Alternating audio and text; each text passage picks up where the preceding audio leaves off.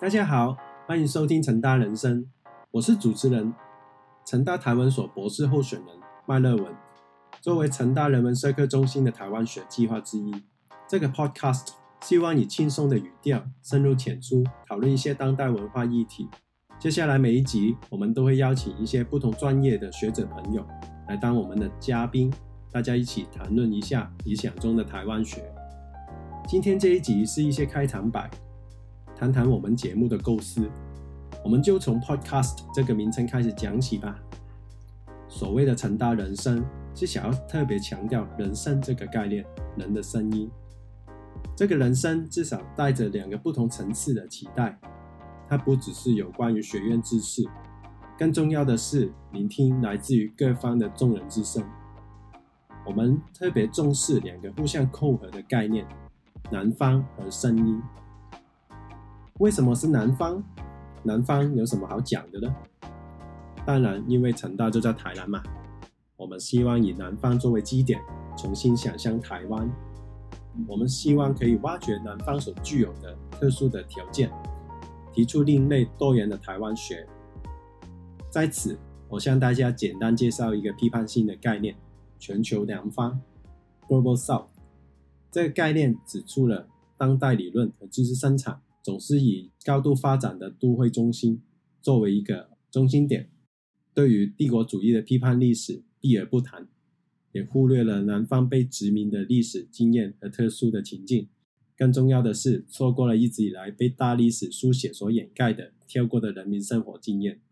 显而易见，这个南方哦，不是一个严格意义的地理坐标，而是一种带着批判力度的隐喻。它指向一个在地的立场。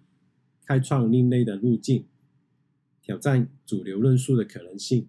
南方的观点是带有价值判断的。我们要特别关注弱势，让边缘的声音可以被听见。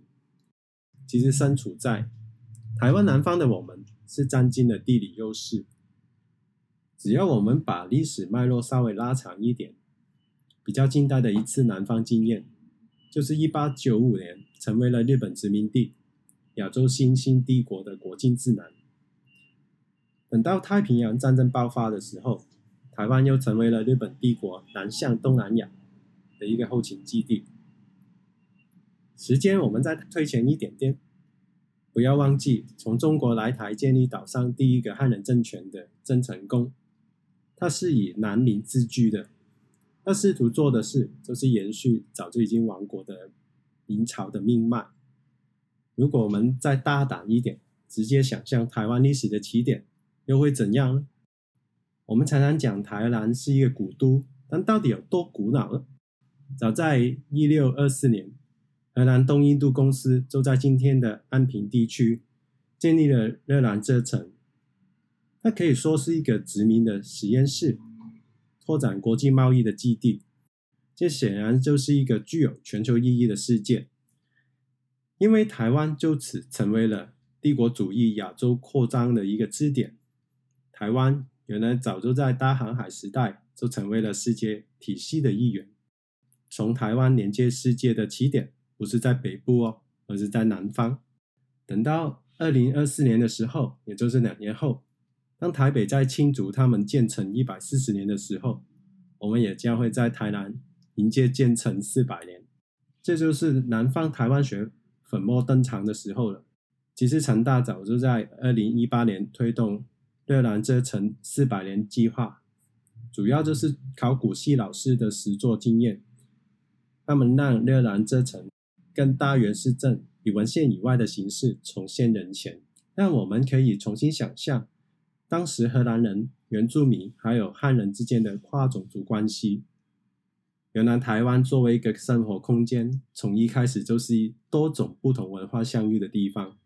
正正是这种不同的遭遇、碰撞和冲突，定义了台湾这个地方，为这个岛屿赋予了各种意义，让台湾成为了今天的台湾。这一集的第二个主题：声音。如果以视觉作为为主的一个当代文化，所追求的是速度。那声音就要求我们把步伐稍微放慢一点点，静下来细听身边各种的声音。我们都知道，声音是很容易就互相干扰的。主流的声音总是盖过了边缘的声音。但是，任何声线其实都是独特的，有自己的价值。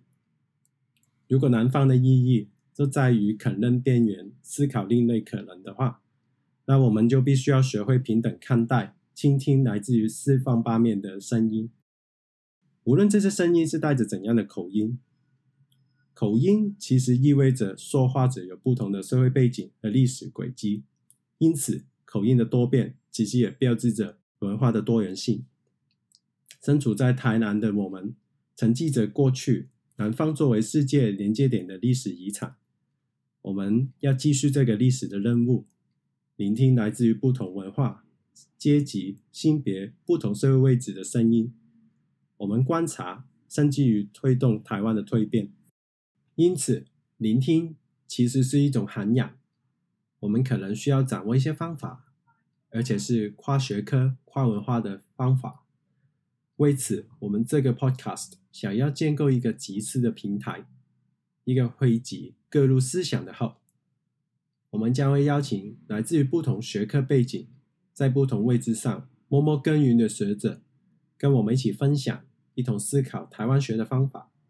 汇聚来自各方的人文之声，我们更加想要跟大家分享各种台湾学的活动。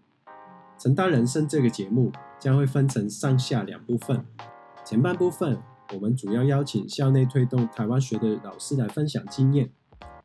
我们请来陈玉吕副校长讲解包括他说台南在内的计划理念，由树林主任阐述人设的未来展望。还有国际学人 Doma 为我们拆解流亡藏人研究的重要性。后半部分，我们将会邀请来自不同学科背景的学者互相对话。名单我们暂时保密，但保证可以触发大家的思想激荡。